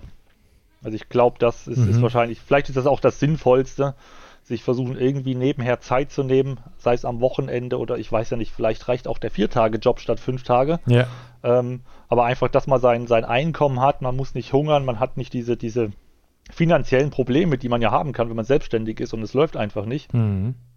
Ähm, und dann macht man einfach nebenher, versucht das irgendwie gut zu machen, release das und vielleicht funktioniert es, vielleicht auch nicht. Wenn es funktioniert, ist super. Wenn nicht, hat man ja noch seinen Job. Das ist jetzt bei mir nicht der Fall, aber ähm, ich denke mir als ein, ein, Job, der mir vielleicht keinen Spaß macht, kann ich auch jederzeit finden. Da ist man ja wirklich mittlerweile auch sehr lange äh, äh schon, schon, schon im Geschäft sozusagen, hat viel ja. Erfahrung. Deswegen glaube ich nicht, dass das dann ein Problem wäre, wenn ich mir was suchen müsste. Ja, was ja. aber jetzt aktuell nicht der Plan ist äh, weil wir denken ja nicht ans Scheitern, sondern nur an den Erfolg. So ist das, genau. Und was wäre denn in einem erfolgreichen Fall? Also wie würde das erfolgreich, ähm, also in, in, im besten Fall Geld bringen? Würdest du das einfach verkaufen? Was gibt es da für Vertriebswege? Ich kenne jetzt zum Beispiel für Indie-Devs dieses Humble Bundle. Mhm. Ähm, jetzt weiß ich allerdings nicht, wie ist da der, äh, der, der äh, Spieleentwickler mit eingebunden? Wie viel kriegt er davon? Kriegt er davon überhaupt irgendwas? Oder wie, wie läuft das? Wo verkauft man Spiele? Also da hängt ja ganz, ganz stark mit dabei, äh, mit, mit drin, wie die, äh, ähm, wie die prozentuale Verteilung mit, mit, mit, dem, mit dem Handel ist, also mit, dem, mit, der, mit der Plattform. Ähm, bei Steam ist es zum Beispiel so, dass wenn ich jetzt für, sag mal, ich verkaufe das Spiel für 14,99 oder so, ich, ich glaube, da gibt es ja so gewisse Stufen, ähm, Steam behält von allem 30 Prozent. Und der Rest landet bei mir netto. Das heißt, Steam führt da auch schon die Steuer ab, also die Umsatzsteuer. Das heißt, von 15 äh, Euro Spielverkauf, was bleibt da hängen? 10,50 Euro oder so, die man netto bekommt mhm. für, für ein verkauftes Exemplar. Und dann kann man sich ja ungefähr ausrechnen, wie viel muss man da so eigentlich verkaufen, damit sich das für einen lohnt.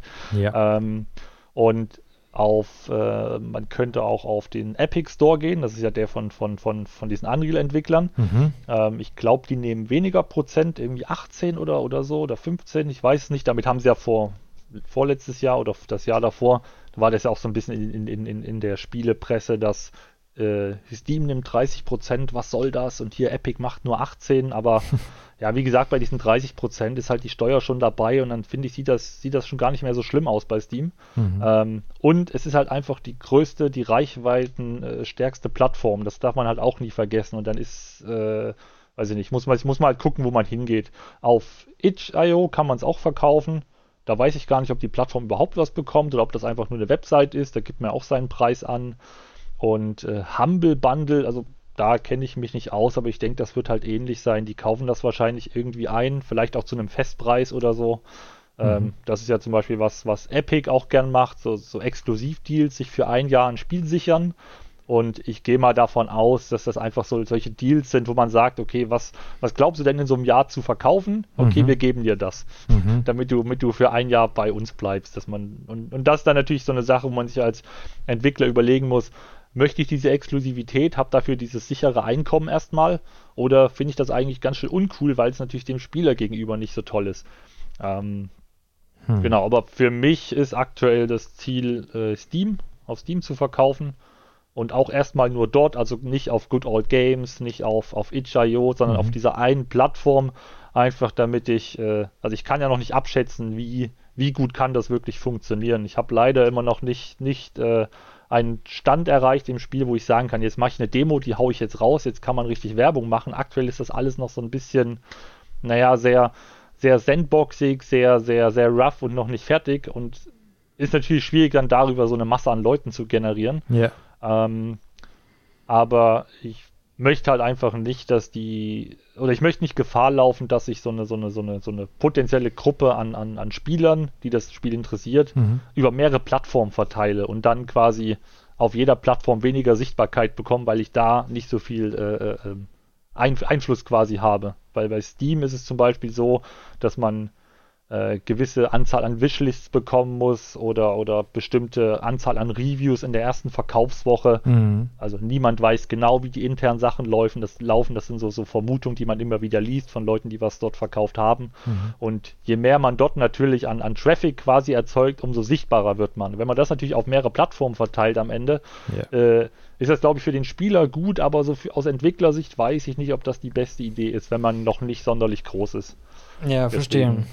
Deswegen ist das aktuell gerade das Ding. Ich gehe auf Steam, da weiß ich, da gehen 30% ab. Ich weiß, ich muss nichts an die Umsatzsteuer ab, ab, abdrücken. Mhm. Das ist ja auch ganz gut. Dann kann mir das Finanzamt nicht mit irgendwelcher Vorsteuer kommen oder sowas. Das ja. ist ja auch so ein, so ein äh, selbstständigen Super-GAU irgendwie. Das stimmt. Ähm, Kenn ich. Genau, und deswegen ist das so der aktuelle Plan.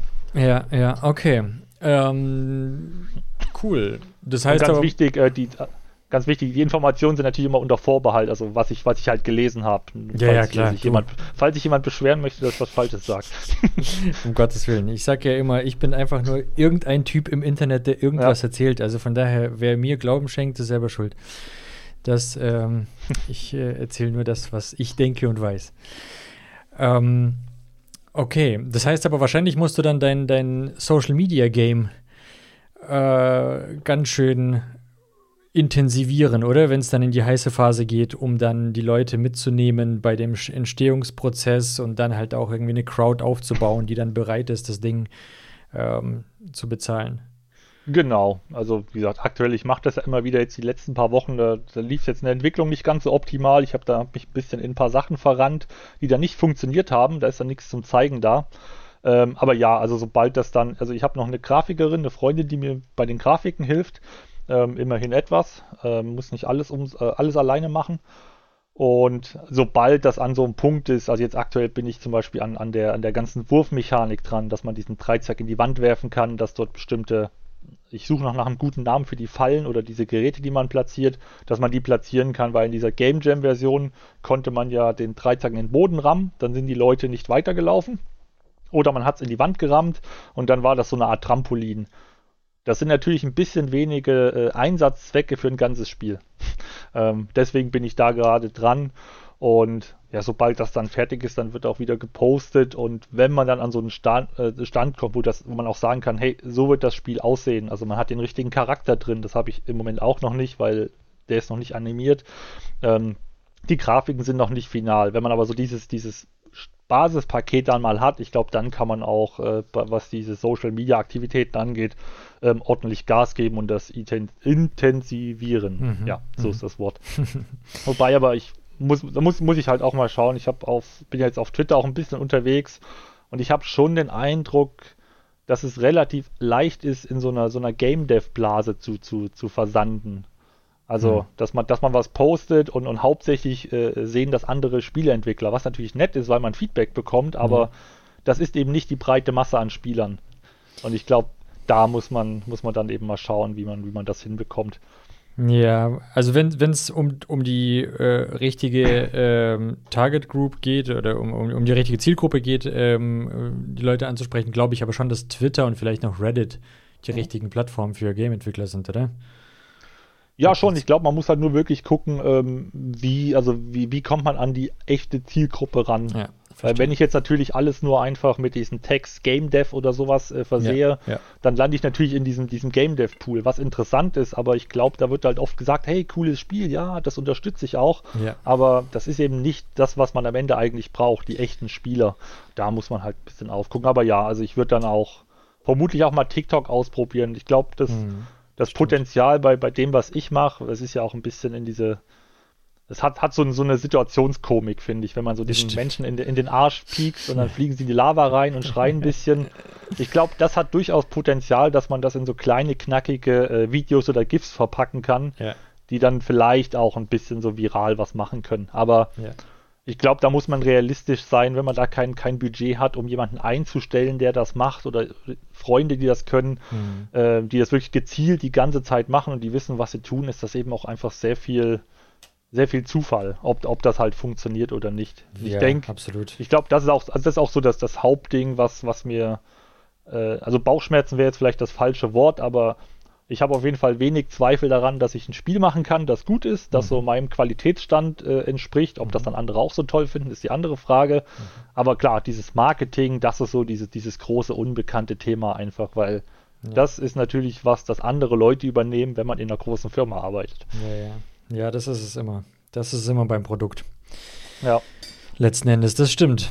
Ähm, ja, vielleicht auch irgendwie so, aber ich glaube schon, dass es da eine Community gibt. Also, wie gesagt, wenn es jetzt bei ähm, Humble Bundle, äh, die es schaffen, regelmäßig diese Pakete zu verkaufen, und zwar wirklich in großen Stückzahlen, glaube ich schon, dass es da eine Community gibt, die wirklich auf Indie-Games stehen.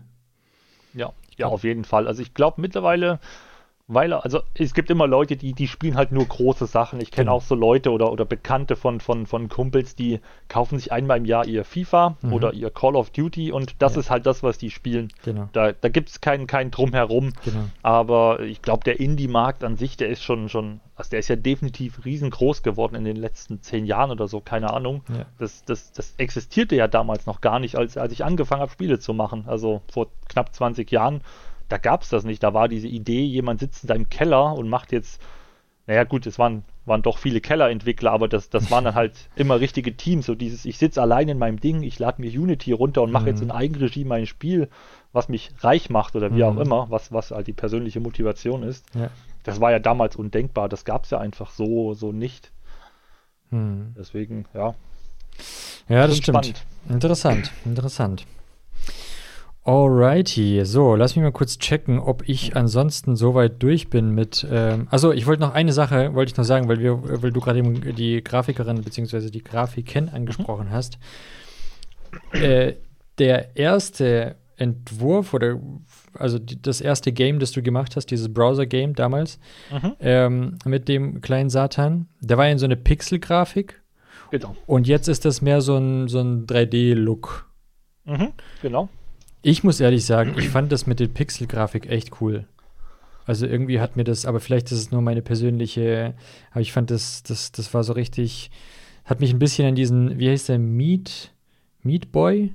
Hieß der Meat Boy? Ah ja, Meat Boy, ja. Meat Boy erinnert. Ähm, ja, der war, genau, der war auch so ein bisschen, bisschen, bisschen kastenförmiger, ein bisschen eckiger, ja. Genau, der war auch so pixelförmig und auch dieses ganze Blut, das darunter getropft ist, das war auch mal so, so einzelne Pixel. Das, ähm, fand ich charmanter als dieses 3D-Zeug. Mhm. Nee, also ich hatte, also für, die, für diesen Game Jam, das war einfach im Endeffekt aus diese, was also aus der Not geboren quasi, mhm. weil ähm, ich bin halt kein Grafiker ja. und äh, da selbst was liefern in so kurzer Zeit ist halt echt schwer, wenn man es nicht kann. Ja. Und deswegen habe ich diese Sets gefunden, diese, diese, ich habe den Teufel gefunden und habe eben dieses, dieses äh, Landschaftsset gefunden. Mhm. Und habe dann selber Sachen bearbeitet. Also der, der, der, der, der Mensch, den ich im Spiel hatte, mhm. in dieser Game Jam-Version, das ist im Endeffekt nur ein Teufel, wo ich den, die Hörner abgeschnitten habe und den Schwanz weggemacht habe und eine andere Farbe drauf. Mhm. Ähm, also solch, solche Geschichten kann ich schon machen, aber jetzt für, für ein ganzes Spiel das zu machen, also gut, ich hätte in der Zeit vielleicht auch das Pixel noch lernen können, das, das kann man ja alles sich aneignen irgendwie. Ähm, aber da ich ja eine, eine Grafikerin habe, eine Freundin, die mir dabei hilft, mhm. wir haben das mal ausprobiert mit Pixeln und es ist einfach, also Pixeln ist einfach nicht so ihr, ihr Steckenpferd. Mhm. Daher kommt das. Und da haben wir geschaut, okay, was können wir machen? Wir können 2D machen mit gezeichneten Grafiken, wir können 3D machen, ähm, wir können 3D mit einer perspektivischen Kamera machen oder mit einer orthografischen Kamera. Mhm. Ganz viele Möglichkeiten und dann sind wir einfach dabei geblieben, weil das einfach äh, für, für sie als Grafikerin einfach die die die besten Möglichkeiten hat. Okay, cool. Genau, also, also, also eine Vernunftsentscheidung quasi. Verstehe. Ja, letzten Endes macht das jetzt auch, äh, macht das jetzt nicht so viel aus. Ich wollte einfach nur, ich, ich, ja. fand, mich hat es interessiert, wieso man sich dafür entschieden hat, weil ich, ich fand das sehr, sehr charmant, sage ich mal. Nee, also genau, also die, die erste Idee war auch damit weiterzumachen. Mhm. Ich habe auch angefangen, so, so einen neuen Teufel zu bauen, also quasi wieder ein paar Assets runtergeladen und mhm. die dann zusammengebaut und, und, modifiziert. Also nicht, nicht geklaut, weil dafür, die sind ja gratis dafür da oder man kauft die halt. Ja. Aber ähm, es war so ein bisschen, was, was mich ein bisschen gestört hat, ist, ich wollte gern was Eigenes haben und nicht was einfach nur so ein zusammen, zusammengewürfeltes Ding ist. Ja. Und ähm, ich hatte damit angefangen, die, mein, meine Freundin hat da auch probiert. Mhm. Ähm, und wir sind halt einfach relativ schnell zu diesem Schluss gekommen, dass das dann nicht in, in diese Richtung geht, die, die mir, mir zusagt. Mhm. Also jetzt auch nicht wegen der Qualität oder so, einfach vom, vom Style hat das nicht gepasst. Ja. Ähm, und Sachen richtig gut pixeln, ist halt auch eine eigene Kunst für sich. Das ist halt 3D-Modelle bauen ist was ganz anderes, äh, 2D-Zeichnen ist was ganz anderes. Und ähm, ja, dann sind wir einfach da hingegangen. Und ja, genau, also jetzt nicht irgendwie ähm, eine, eine, eine, äh, eine große kreative Entscheidung gewesen, außer dass man eben was Eigenes möchte, aber der, die, die, die Wahl vom, vom Artstyle und wie man das präsentiert, das ist eher so, hat sich ergeben aus, was kann man liefern. Ja. Und ich glaube, das ist ja, ist ja, ist ja ganz wichtig auch so. Das ist ja auch bei Game Design so. Ich meine, man kann natürlich versuchen, die eierlegende Wollmilchsau zu machen und das große Multiplayer-Spiel zu machen, oder man konzentriert sich auf das, was man kann und macht, macht, macht einfach daraus ein gutes Produkt. Ja. Ja, voll. Nee, verstehe ich. By the way, äh, liebe Zuhörer und Zuhörerinnen, damit ihr ähm, wisst, worum es geht, Link zu dem Spiel äh, findet ihr wie immer in der Beschreibung. Alright, Blitzfragen. Ähm, äh, Mac oder Windows? Windows. Schon immer, oder? Äh, nee, damals, als ich mich, also ich, ich war, ich war mehrmals selbstständig mhm. ähm, und ich habe ja von diesem äh, Level, Lead-Level-Designer erzählt vorhin, mhm. bei dem ich mein Bewerbungsgespräch hatte, mit dem ich immer noch befreundet bin. Ja. Und bevor ich nach Stuttgart gekommen bin, da bin ich jetzt seit, seit sieben Jahren, ähm, waren wir zwei Jahre selbstständig, haben, haben an eigenen Sachen gebastelt und das war noch mit der, mit der Idee auf, äh, da sind wir wieder bei Mobile, äh, was für Mobile zu machen. Mhm. Ähm, und da haben wir auf Mac gearbeitet für, für iPhone. Also ah, okay. ich fand, fand Mac schon ganz gut, das ist schon gut verarbeitet, ich finde es halt einfach zu teuer. Ja. Und ähm, ja, ich meine, wenn ich, wenn ich halt normale Spiele spielen möchte, komme ich, glaube ich, äh, nicht an Windows oder eben Linux mit, mit diesem Steam-Kram vorbei. Ja. Deswegen Verstehe. aus Zockersicht und aus Arbeitssicht Windows. Verstehe. Okay, cool. Äh, Smartwatch oder Dumpwatch? Äh, gar keine. Okay. nee, also, also ich trage gar, trag gar keine Uhr, so die, diese Smartwatches. Hm ich muss sagen, das ist vielleicht das Alter, ich verstehe sie nicht. Mhm. Also ich, ich, mir erschließt sich nicht, was, was die sollen. Mhm. Ähm, und wenn, dann doch lieber eine richtige, so eine schöne. Ich habe eine Dr. Who, äh, Dr. Who Uhr bekommen vor okay. ein paar Jahren, habe cool. ich bestellt. Mhm. Das ist ganz nett, aber ansonsten eher keine. Okay, verstehe. Cool. Ähm, Light Mode oder Dark Mode? Ah, unterschiedlich. Ich war jahrelang auf Dark Mode ich weiß nicht, warum es mich mittlerweile nervt. Jetzt bin ich wieder auf Light. Okay. Und irgendwie, irgendwie hatte ich den Eindruck, dass mir das die Augen zu müde macht. Was Verstehe. natürlich total bekloppt ist, weil eigentlich ist es genau andersrum, aber irgendwie, ich weiß nicht. Ja. Also früher Dark, jetzt wieder Light. Mal gucken, wie lange das so bleibt. okay. Spaces oder Tabs? Äh, Tabs. Okay, Team Tabs. Sehr gut. Äh, Kaffee oder Tee? Ähm, beides beides, wenn der Kaffee gut ist, aber eigentlich, also ich glaube, Kaffee trinke ich, weil es einfach so eine Gewohnheit ist, nicht weil ich ihn toll finde. Mhm. Ähm, Tee hat da schon mehr Vielfalt. Aber ja, äh, beides. Ich habe auch hier einen Kaffee und einen Tee stehen. cool. Äh, VS Code oder IntelliJ? Äh, das waren doch jetzt so IDEs, ne? Genau. Bei dir wahrscheinlich was ganz äh, anderes. Ja, also bei, bei Godot gar nichts im Moment, weil das alles eingebaut ist und ansonsten bin ich irgendwann von Visual Studio auf Rider übergegangen. Ah ja, das ist ja von IntelliJ, oder?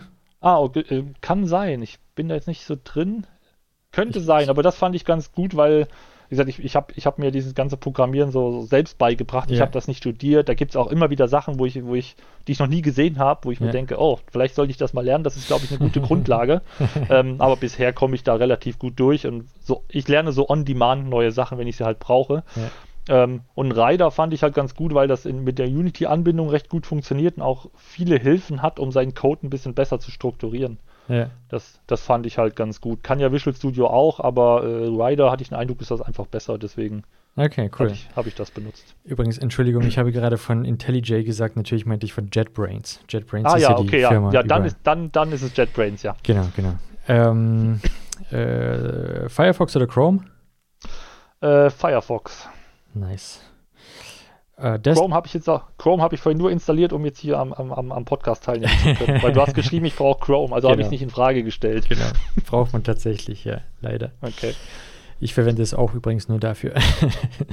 ja, ich habe es ganz lange benutzt, aber mittlerweile irgendwie Firefox. Also ich habe jetzt auch gelesen, dass die bei, bei, bei Chrome ja auch irgendwie Adblocker abblocken wollen und solche Geschichten. Und irgendwie, ach, das ist wieder so.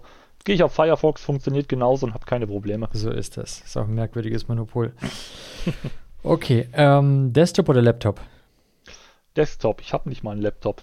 Das, davon gehe ich aus, als Spieleentwickler wahrscheinlich ist man mehr mit ja. Desktop bedient. Also ich sag mal so, mein eins meiner Ziele, die ich gerne erreichen möchte, auch durch dieses eigene Spiele machen, ist, ich möchte an einen Punkt kommen, wo ich, also das erste Ziel ist natürlich davon leben zu können, ähm, aber ich möchte gern ortsunabhängig sein. Das finde ich halt besonders reizvoll. Wenn man alleine arbeitet und sowieso eigentlich nur einen Computer braucht, kann man das theoretisch von überall machen.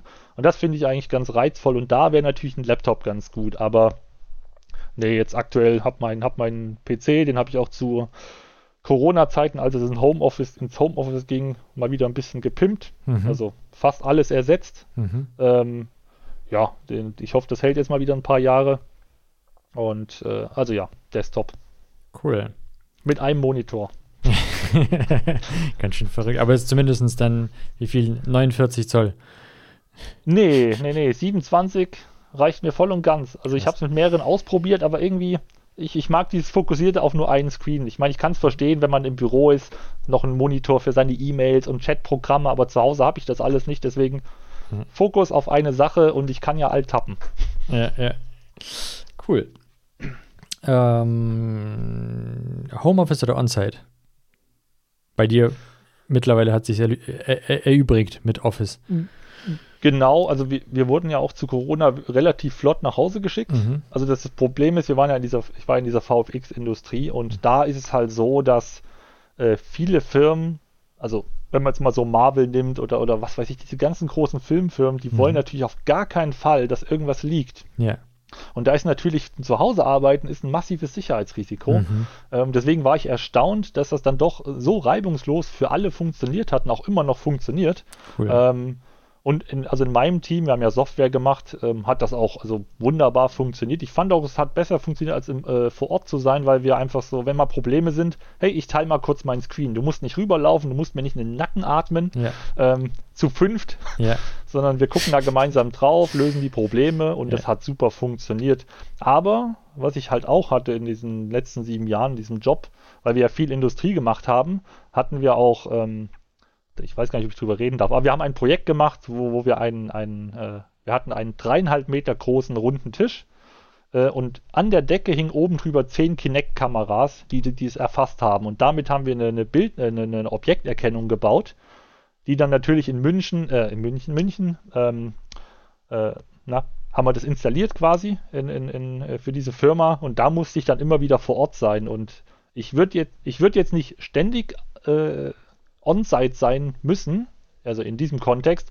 Aber es war auch, auch schon mal ganz nett, irgendwie aus dem Büro rauszukommen und einfach mal ein bisschen so die Hände schmutzig machen, da was aufzubauen und alles ein bisschen relaxter, ohne dass der Producer im, im, im Nacken hängt.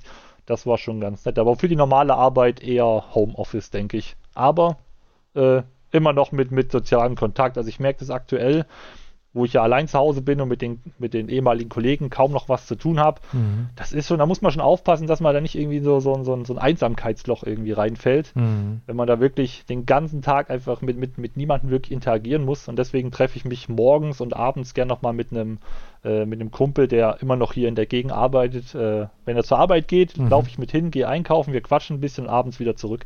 Cool. Einfach um ein bisschen, bisschen dieses die soziale Interaktion zu erhalten, weil ich glaube, sonst dreht man irgendwann auch durch. Ist wichtig, ja, glaube ich auch. Das stimmt. Das stimmt. Äh, der soziale Aspekt fehlt dabei, ja. Ja. Ähm, und äh, last but not least, äh, Grafik oder Gameplay? Äh, Gameplay. Aber ich glaube, das geht alles Hand in Hand.